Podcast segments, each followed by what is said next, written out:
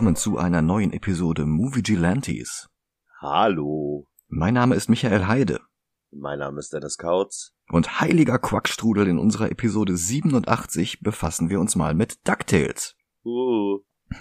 Die Zeichentrickserie aus dem Hause Disney zeigte ab 1987, darum passt das sehr gut, diverse Entengeschichten und einige davon waren Adaptionen von Comics von Carl Barks. Barks hatte in den 30er Jahren in den Disney Studios angefangen und zeichnete dort Zwischenphasen für Schneewittchen und die sieben Zwerge. Zwischenphasen sind die Einzelbilder, die zwischen die von den Hauptzeichnern angefertigten Schlüsselframes kommen, damit die Bewegung im fertigen Zeichentrickfilm flüssiger aussieht. Da brauchte man damals schon 24 Bilder pro Sekunde. Die mussten halt alle gezeichnet werden. Weil Barks Walt Disney persönlich mit seiner Kreativität beeindruckte, wurde er bald zum Autoren von Kurzfilmen befördert. 1938 war er an der Erfindung der drei Neffen Huey, Dewey und Louie beteiligt, die bei uns dank Übersetzerin Dr. Erika Fuchs als Tick, Trick und Track bekannt sind. Dr. Fuchs war auch für die meisten anderen deutschen Namen in den Entencomics verantwortlich. Die heißen übrigens in anderen Sprachen wie Arabisch zum Beispiel äh, tut mir leid, wenn ich es jetzt falsch aussprechen sollte, Kakor, Farfor und Zarzor. Am besten finde ich irgendwie dänisch, da heißen sie Rip, Rap und Rap. Ich glaube Rip, Rap äh, und Rupp. Oder Rip, Rap und Rupp, ja, Ja. aber. Ne? Mhm. Ähm, was ich auch noch ganz gut fand, wo war es? Norwegisch, Ole, Dole und Doofen. und am besten, sorry, aber am besten finde ich Russisch. Da heißen sie einfach äh, Billy, Willy und Dilly. Okay. Und, und, und Tür Türkisch passt irgendwie, wenn man sich mal so ein bisschen mit den, ähm, mit Türkisch so ein bisschen äh, einlässt. Da heißen sie nämlich äh, Chin, Chan und Cem. Oh, ja. Und Cem ist ja schon, ich glaube, ein türkischer Name. Na klar. Ja, und das finde ich halt ein bisschen cool. Ja. Später wechselte Barks dann nach und nach von Animation zu Print Comics, schrieb und zeichnete unzählige Geschichten.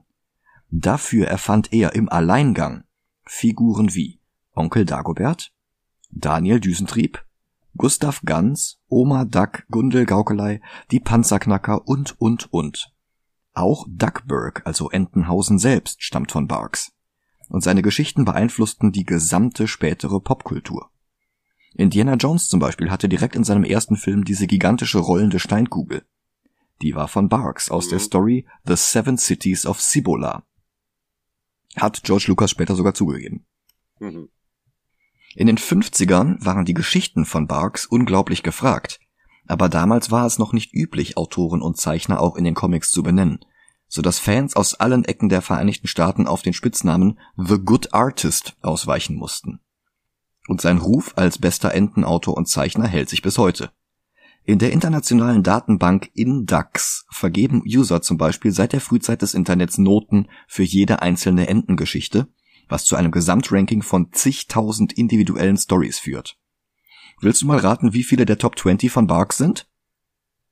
20. Genau, alle 20. Hab ich mir Ausnahmslos Geschichten von Barks. Wenn, du- wenn du die Frage schon so stellst, habe ich mir das schon so ein bisschen gedacht. Die Top 50 haben immerhin noch 70% Barks, die Top 100 nicht ganz 50%. Okay. Also der Typ hatte wirklich einen massiven Output und war qualitativ wirklich weit von allen anderen entfernt.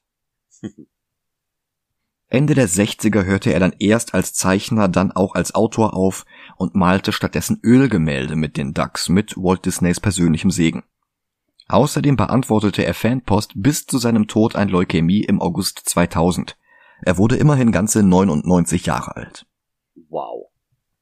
Aber wie schon gesagt, bereits 1987 begann die auf seinen Geschichten basierende Zeichentrickserie DuckTales. Und zwar, Uh, und zwar mit einem Fernsehfilm, der in späteren Ausstrahlungen bei uns in Deutschland oder auch auf Disney Plus in fünf Episoden gesplittet wurde. Aber eigentlich waren diese fünf Episoden mal ein am Stück gezeigter Film gewesen. Und damit qualifiziert er sich tatsächlich für unseren Podcast. Hat uns auch überrascht. ja. Ich habe die Folgen damals bei der deutschen Erstausstrahlung gesehen, da war ich acht Jahre alt. Und damals fand ich sie großartig, aber da war ich auch schon großer Fan der Comics. Als ich dann mit Anfang 20 festgestellt habe, was man alles so im Internet findet, wenn man mal zwei Steine umdreht, habe ich die Folgen nochmal gesehen und fand sie immer noch ein solides Abenteuer für Kinder. Heute gibt es zum Glück die gesamte Serie in hervorragender Qualität ganz legal auf Disney Plus. Oh ja. Diese Episode hier veröffentlichen wir am 12. Juli. Das ist nur ein Tag von meinem 41. Geburtstag entfernt. Und zum ersten Mal seit fast 20 Jahren gucke ich mir jetzt noch einmal dieses Abenteuer aus meiner Kindheit an. Mittlerweile haben sich zwei Dinge geändert. Zum einen kenne ich mittlerweile das DuckTales Reboot von 2017 mit David Tennant, Lin-Manuel Miranda und Danny Pudi. Letzteren hatten wir ja gerade erst letzte Woche in Winter Soldier. Zum anderen habe ich mittlerweile selbst ein Kind, das die Folgen mit mir zusammen gucken kann. Das ist auch mal eine nette Abwechslung für diesen Podcast. Allerdings muss ich das Gucken deswegen auch auf ein paar Tage verteilen. Zwei Stunden am Stück wären wirklich zu viel für das Alter. Ähm, ja, ich habe übrigens das letzte Mal DuckTales geguckt, vor knapp 25 Jahren, als ich so sechs war. Mhm. Also die alte Serie. Ja, ja, klar. Äh, das Reboot, da bin ich fast auf dem aktuellen Stand.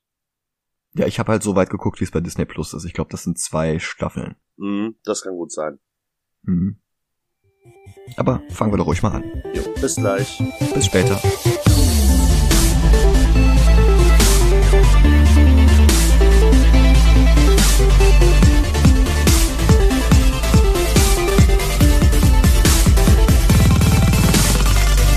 Da sind wir wieder.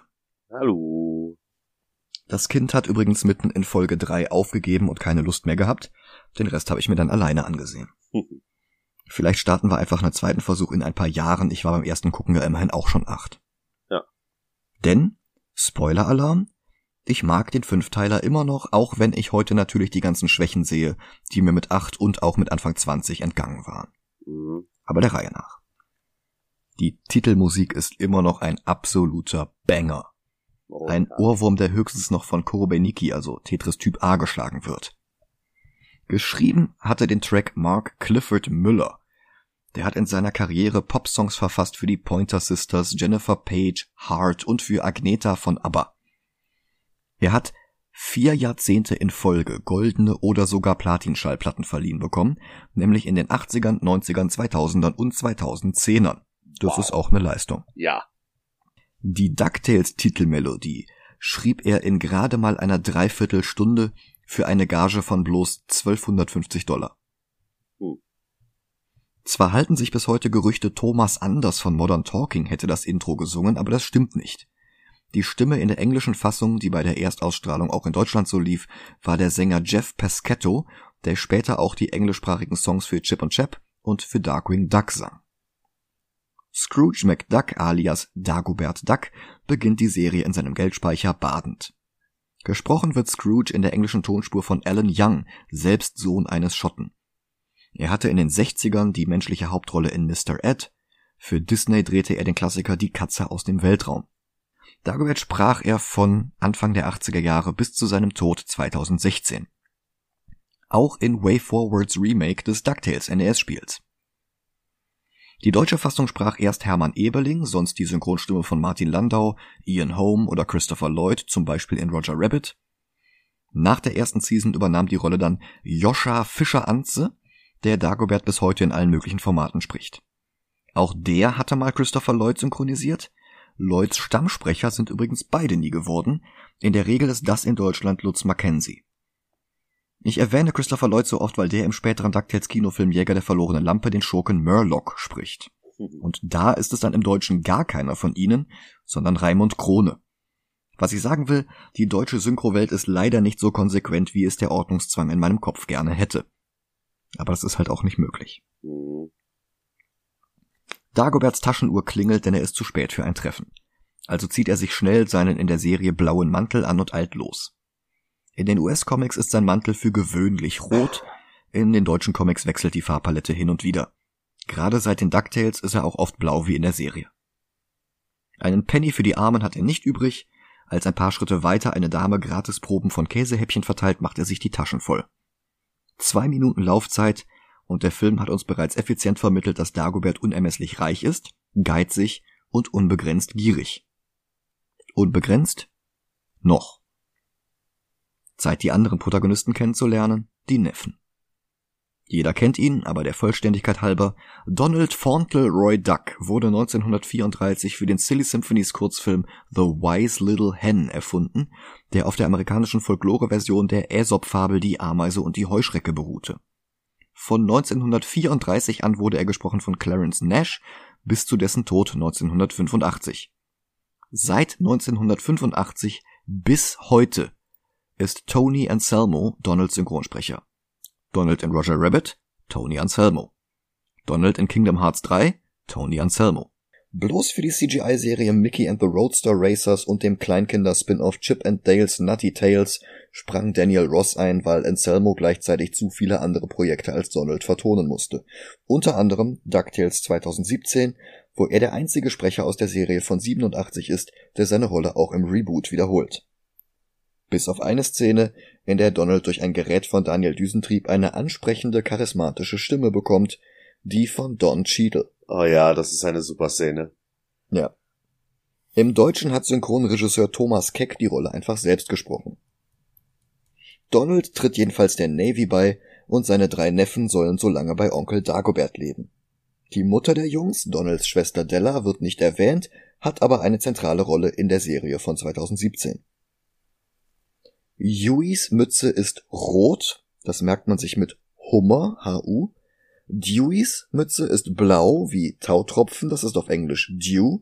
Und Louis Mütze ist grün, wie der Schleim, den du hochhustest, das ist auf Englisch Loogie. Und jetzt vergesst ihr die Farben nie mehr. Wow. Im Original wurden alle drei Neffen und Webby alias Nicky noch dazu von Russie Taylor gesprochen, der Voice-Acting-Legende, die 33 Jahre lang die offizielle Stimme von Minnie Maus war, außerdem ein halbes Dutzend Kinder an der Springfield Elementary School, darunter Martin Prince und Uta. Im Deutschen waren die Neffen zunächst auf drei Synchronsprecher verteilt. Einmal Stefan Krause, die deutsche Stimme von Pippin aus dem Herrn der Ringe, einmal Oliver Rohrbeck, der als Justus Jonas von den drei Fragezeichen unsterblich wurde, und dann noch Santiago Ziesmer, also SpongeBob, zehn Jahre vor SpongeBob. Im Kinofilm wurden die drei Neffen dann alle von Rania Bonalana gesprochen, das blieb dann auch ab der zweiten Staffel der Serie so. Dagobert holt die Neffen am Hafen ab, sie müssen die drei Meilen zu seinem Anwesen direkt zu Fuß zurücklegen. Dort langweilen sie sich tagelang, bis sie ein Modellschiff finden, das sie Onkel Donald schenken wollen. Aber wie schon bei Tim und Struppi verbirgt sich dahinter der erste Hinweis zu einer Schatzsuche um die ganze Welt. Am Ziel soll sich das 400 Jahre alte Schiff befinden, das für dieses Modell Patin stand, in Originalgröße und gefüllt mit Gold. Der mysteriöse El Capitan bricht die klassischen Barks-Gegner, die Beagle Boys, zu Deutsch Panzerknacker, aus dem Gefängnis aus, damit sie genau dieses Schiff für ihn stehlen. Die Neffen halten sie gerade lange genug auf, bis Dagobert dazukommt, aber er verpasst die Knacker ganz knapp und glaubt den Kindern nicht. Immerhin finden sie einen Flyer vom Theater, in dem sich die Panzerknacker verstecken. Dort tauchen sie auf und luchsen den Verbrechern das Schiff wieder ab. Auf der Flucht vor den Panzerknackern und El Capitan stürmen sie zur Süßigkeitenfabrik von Onkel Dagobert. Der gibt gerade ein Interview, in dem er sich Smarter than the Smarties and Tougher than the Toughies nennt. Ein Zitat aus dem ersten Comic mit ihm in der Hauptrolle, Only a Poor Old Man, natürlich von Barks. In der Fabrik schaffen es die Neffen plus Dagobert, die Panzerknacker mit sehr viel Slapstick aufzuhalten. Zwar haben sie kurzzeitig Tick als Geisel und tauschen ihn gegen das Schiff, aber Dagobert überzieht sie einfach mit flüssiger Schokolade. Und Dagobert und die Kinder entscheiden, zusammen auf Schatzsuche zu gehen. Die Panzerknacker werden abgeführt, allerdings findet El Capitan schnell einen neuen Handlanger, McMonezek. Im Original Flintheart Glomgold. In der ersten Übersetzung von Erika Fuchs Bogumil Barrengold. was? Bogumil Barrengold, ja. Ja, was ist mit Frodo und Bilbo und so? Der Charakter, egal unter welchem Namen, ist natürlich auch von Barks. In den Comics ist er Südafrikaner, hier ist er plötzlich Schotte wie Scrooge. Die 2017er Serie schaffte es, den Widerspruch aufzulösen. Er ist tatsächlich Südafrikaner, der sich bloß als Schotter ausgibt. Aha. Hm.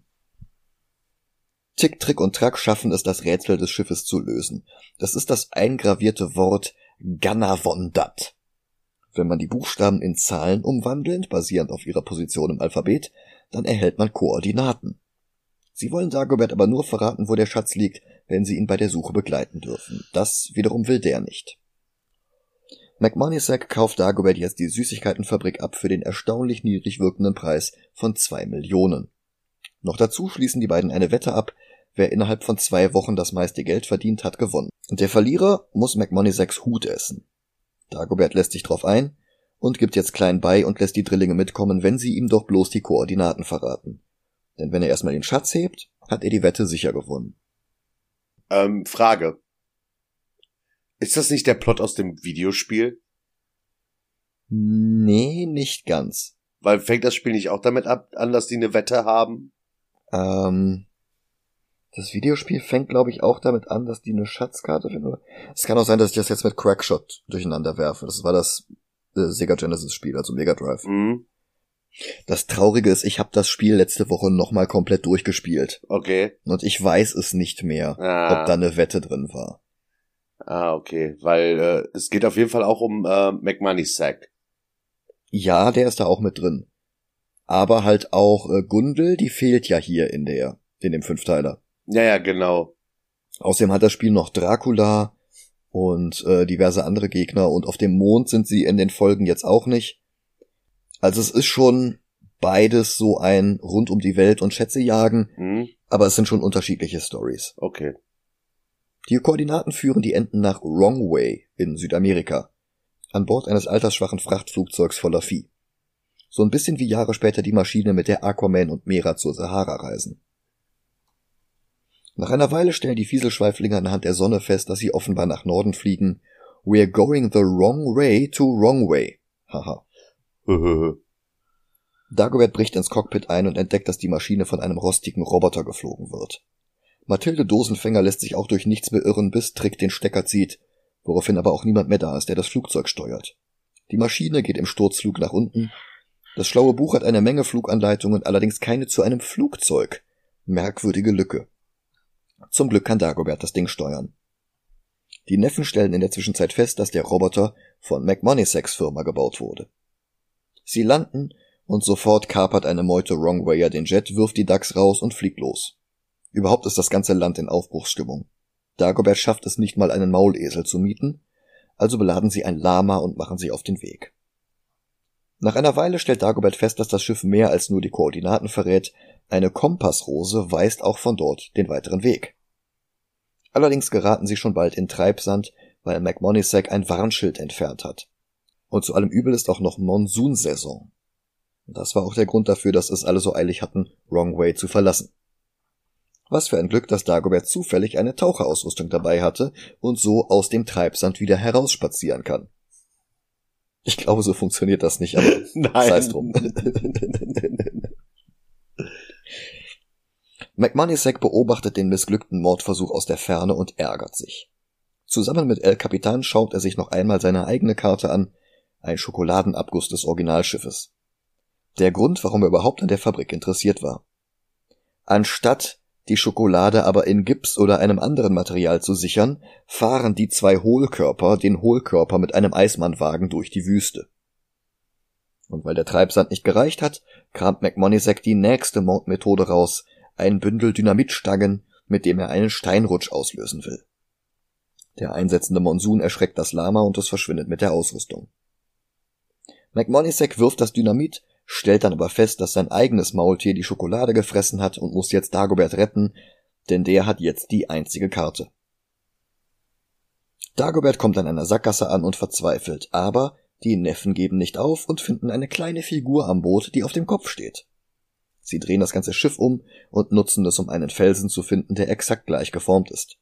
Ein Plotpoint, der J.J. Abrams 32 Jahre später nicht zu naiv war, um ihn für Star Wars 9 The Rise of Skywalker eins zu eins zu zitieren. Wow. Dein Ernst? Ja, mein Ernst. Also es ist natürlich kein Segelschiff, aber es ist exakt dasselbe. Wow. Der so ermittelte Felsen hat eine Höhle, in die ein Schiff passen würde, allerdings ist sie leer. Sie entscheiden sich erstmal dort zu übernachten. McMoneysack und El Capitan wollen sie überfallen, lösen aber die Alarmanlage der Kinder aus und laufen tiefer in die Höhle. Die Ducks folgen ihnen, aber McMoneysack und El Capitan verlassen die Höhle wieder und blockieren den Eingang. und die Höhle füllt sich mit Wasser. Die Ducks finden einen anderen Ausgang und der führt direkt zum goldbeladenen Segelschiff, das hier einst gestrandet ist. Die Neffen reparieren das Leck mit Flicken aus Gold und ersetzen das mittlerweile verrottete Segel mit einem neuen, gewoben aus goldenen Tüchern, die zum Glück an Bord waren. Leinen los, und sie wollen gerade von Wrongway los in Richtung Entenhausen segeln, doch dann sind McMoneysack und El Capitan plötzlich da und kapern das Schiff. Die beiden Gauner setzen Dagobert und die Kinder in einem Rettungsboot aus und McMoneysack wirft ihnen aus Spott noch eine Goldmünze zu. Aber El Capitan sieht das als Verrat, er will all das Gold. Woraufhin die beiden streiten. Die Kanone geht los und versenkt das Schiff. Dagobert und die Neffen retten McMoneysack, aber von El Capitan fehlt jede Spur. Immerhin hat Dagobert die Wette gewonnen mit exakt einer Goldmünze Vorsprung. Das nächste Kapitel kommt bei Disney Plus mit einer Content-Warnung, folglich sollten wir an dieser Stelle auch eine aussprechen. Denn die nächste Episode zeigt wenig schmeichelhafte Darstellung eines indigenen Volks in Südamerika. Der englische Titel der Folge ist übrigens Three Ducks of the Condor, eine Anspielung, die alle verstehen, die unsere Episode von letzter Woche gehört haben. Und sie beginnt mit der Suche nach einem Kindermädchen für die drei Neffen. Tick, Trick und Track vergraulen alle Kandidatinnen bis auf eine. Bentina Beakley, im Deutschen Frieda. Nach zwei Folgen, die noch relativ dicht an den Barks Stories waren, beginnt die Serie jetzt nämlich damit, neue Figuren einzuführen. Also, außer El Capitan, der ist auch nicht aus den Comics. Im Laufe der vier Staffeln gesellten sich dann auch noch Figuren wie Doofy, Baba Duck und Gizmo Duck hinzu, aber der Pilotfilm beschränkt sich auf Frieda, ihre Enkelin Nikki im Original Webby und natürlich Quack. Beakley kann die Neffen auseinanderhalten und arbeitet gratis, sie verlangt bloß Unterkunft und Verpflegung für sich und ihre Enkeltochter. Die ist angelehnt an April, May und June aus den Barks Comics, die drei Nichten von Daisy. Das Reboot von 2017 klärt sogar auf, dass April und Webby ein und dieselbe Ente sind. Ihre Schwestern tauchen auch in einer Folge auf, Außerdem sind alle drei die Sidekicks in der Serie Legend of the Three Caballeros, die 2018 für eine philippinische Vorgänger-App von Disney Plus entwickelt worden war. Mittlerweile ist sie auch auf Disney Plus und sie ist gar nicht mal schlecht. Nee. Die ist guckbar. Ist das, sind das die, äh, wo, wo es den Kurzfilm von gab? Es gab ursprünglich mal einen ganz kompletten Film. Ja, ja, das meine ich ja. Ja, ja, genau. Three Caballeros. Mit dem Papagei und sowas, ne? Ja, ja, genau. Okay. Die Serie ist so ein bisschen Fantasy und ein bisschen mystischer, aber ganz cool. Okay.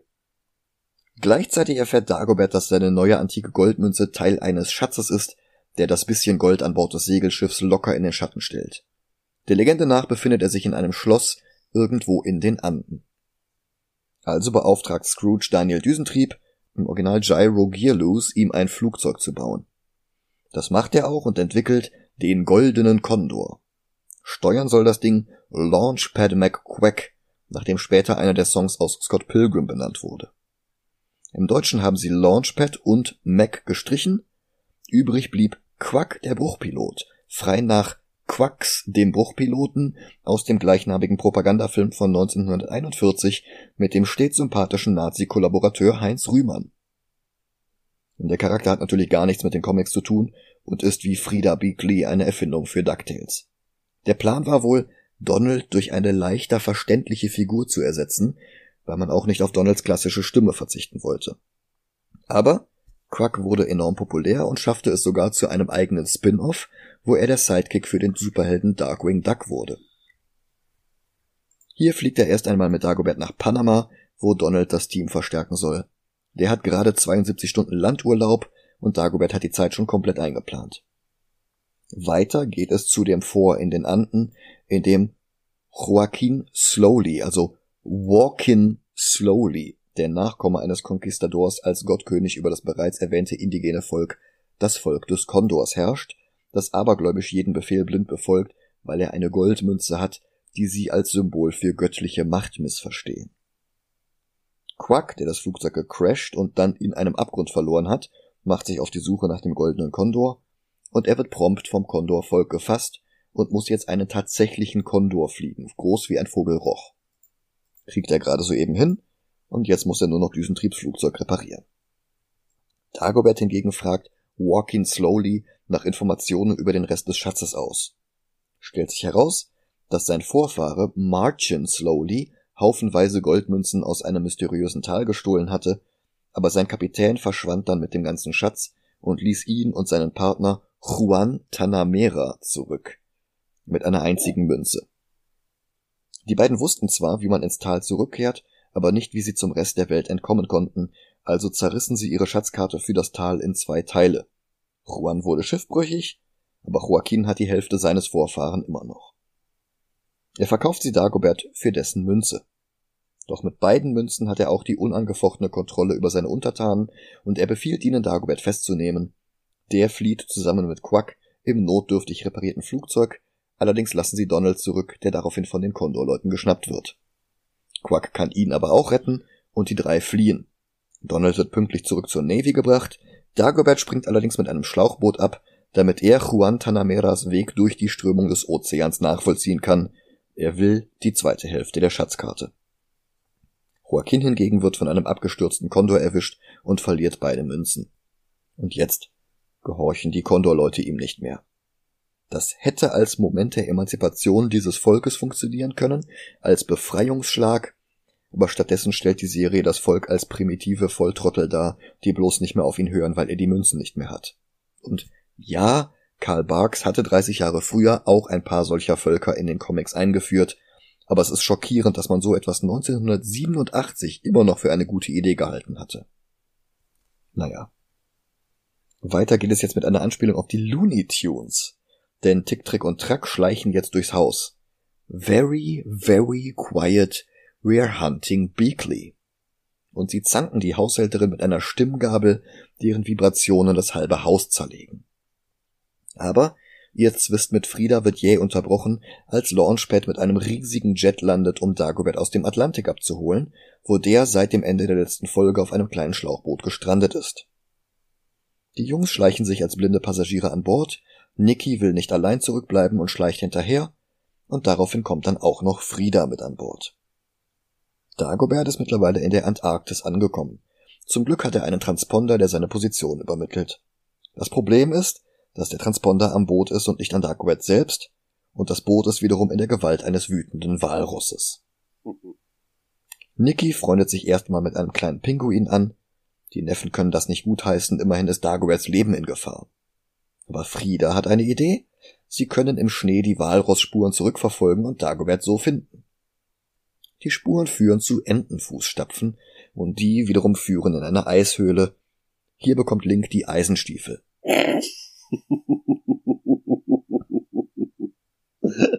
da hängt doch bestimmt auch irgendwo Luke rum, oder?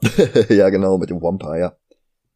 Launchpad hat aber kein blaues Feuer, also schießt er stattdessen eine Signalpistole, die sofort die halbe Höhle auseinanderfallen lässt.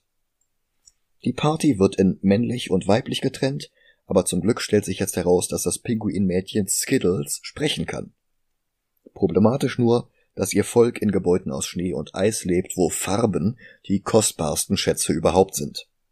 Prompt werden Quack und die Jungs überfallen und in ein Gefängnis gesperrt, ihre bunten Mützen und Pullis werden ihnen abgenommen und unter den Pinguinen verteilt.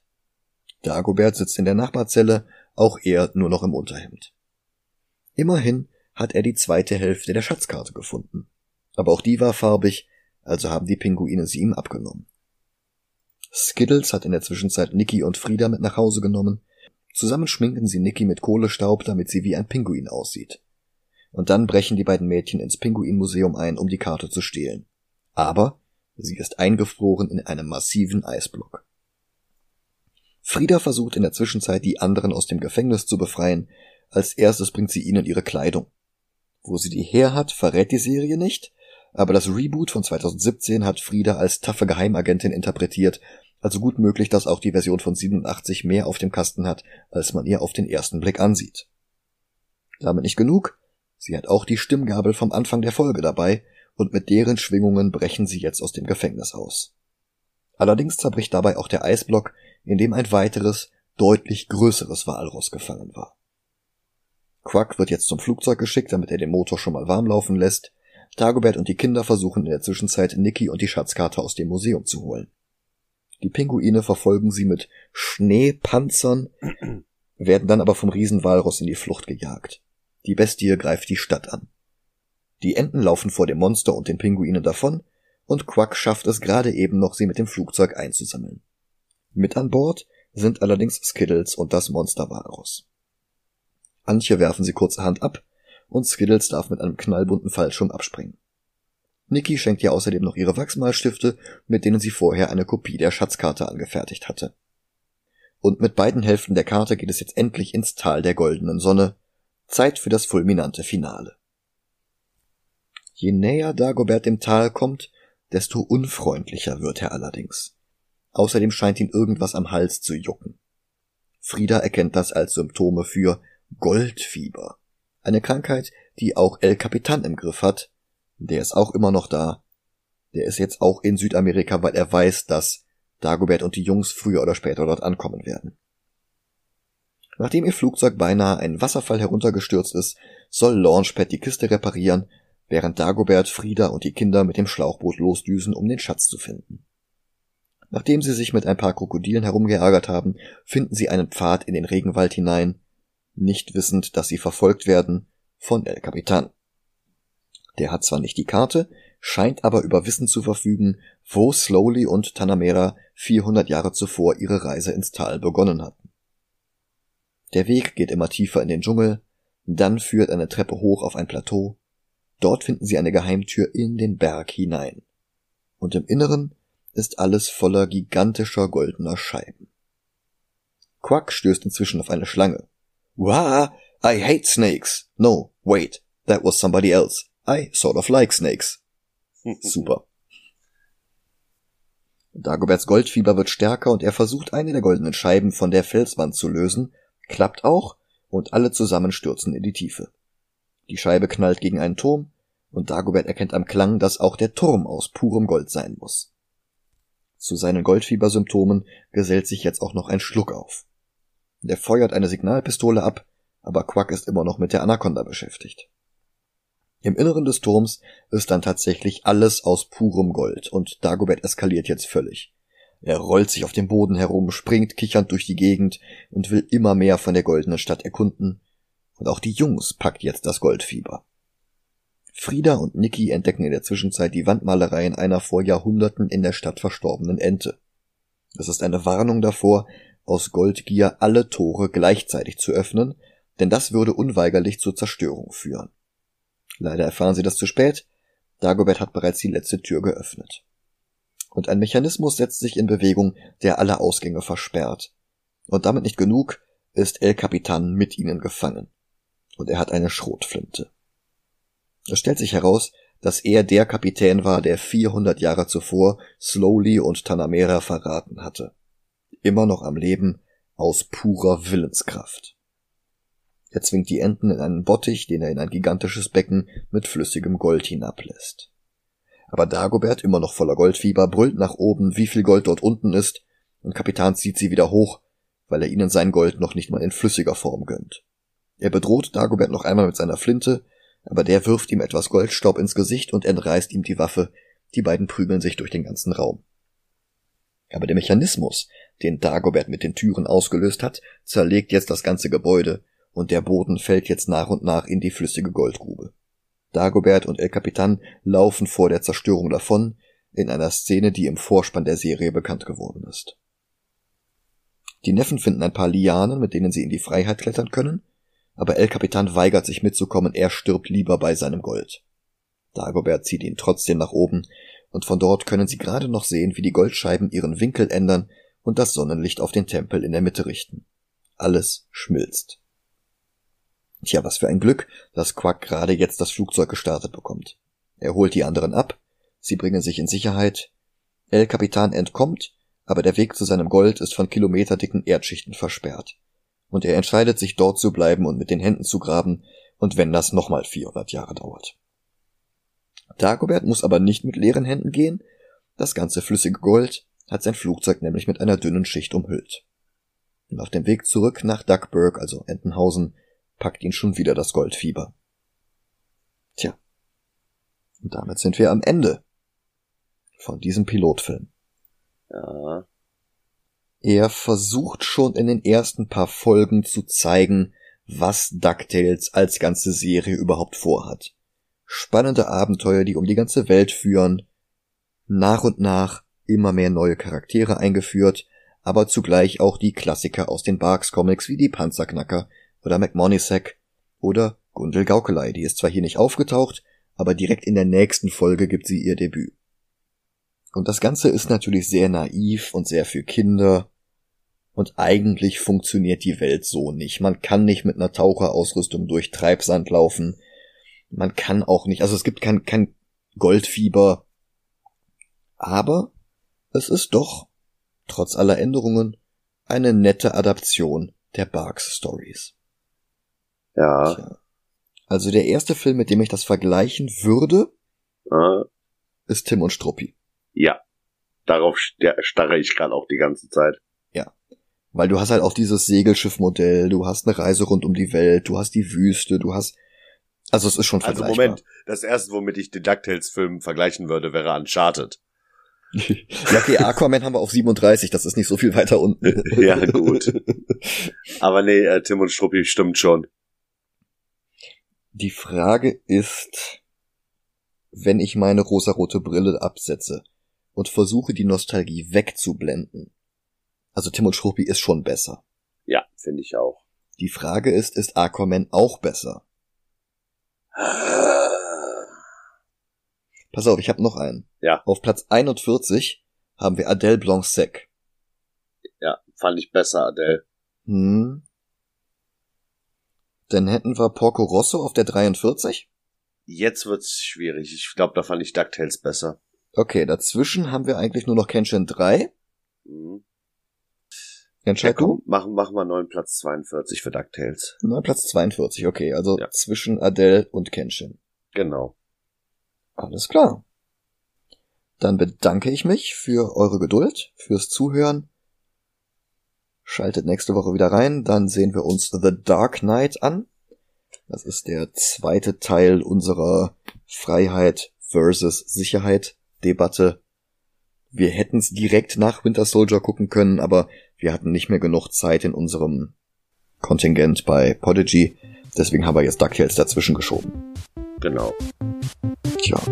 Dann bis nächste Woche. Macht's gut. Bis dann. Tschüss. Ciao.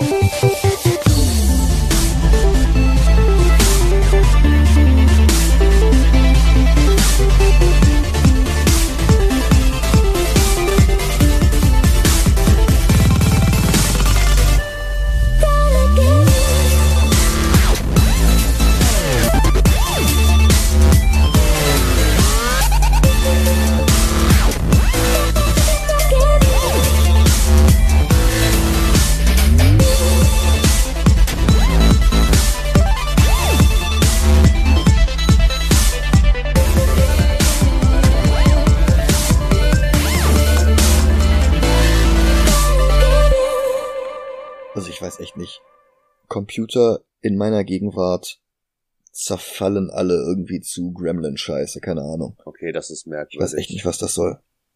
Das ist echt merkwürdig. Weil ich meine, so alt ist der nicht. Ja, ja. Hat eigentlich einen ganz brauchbaren Prozessor, also das ist schon komisch.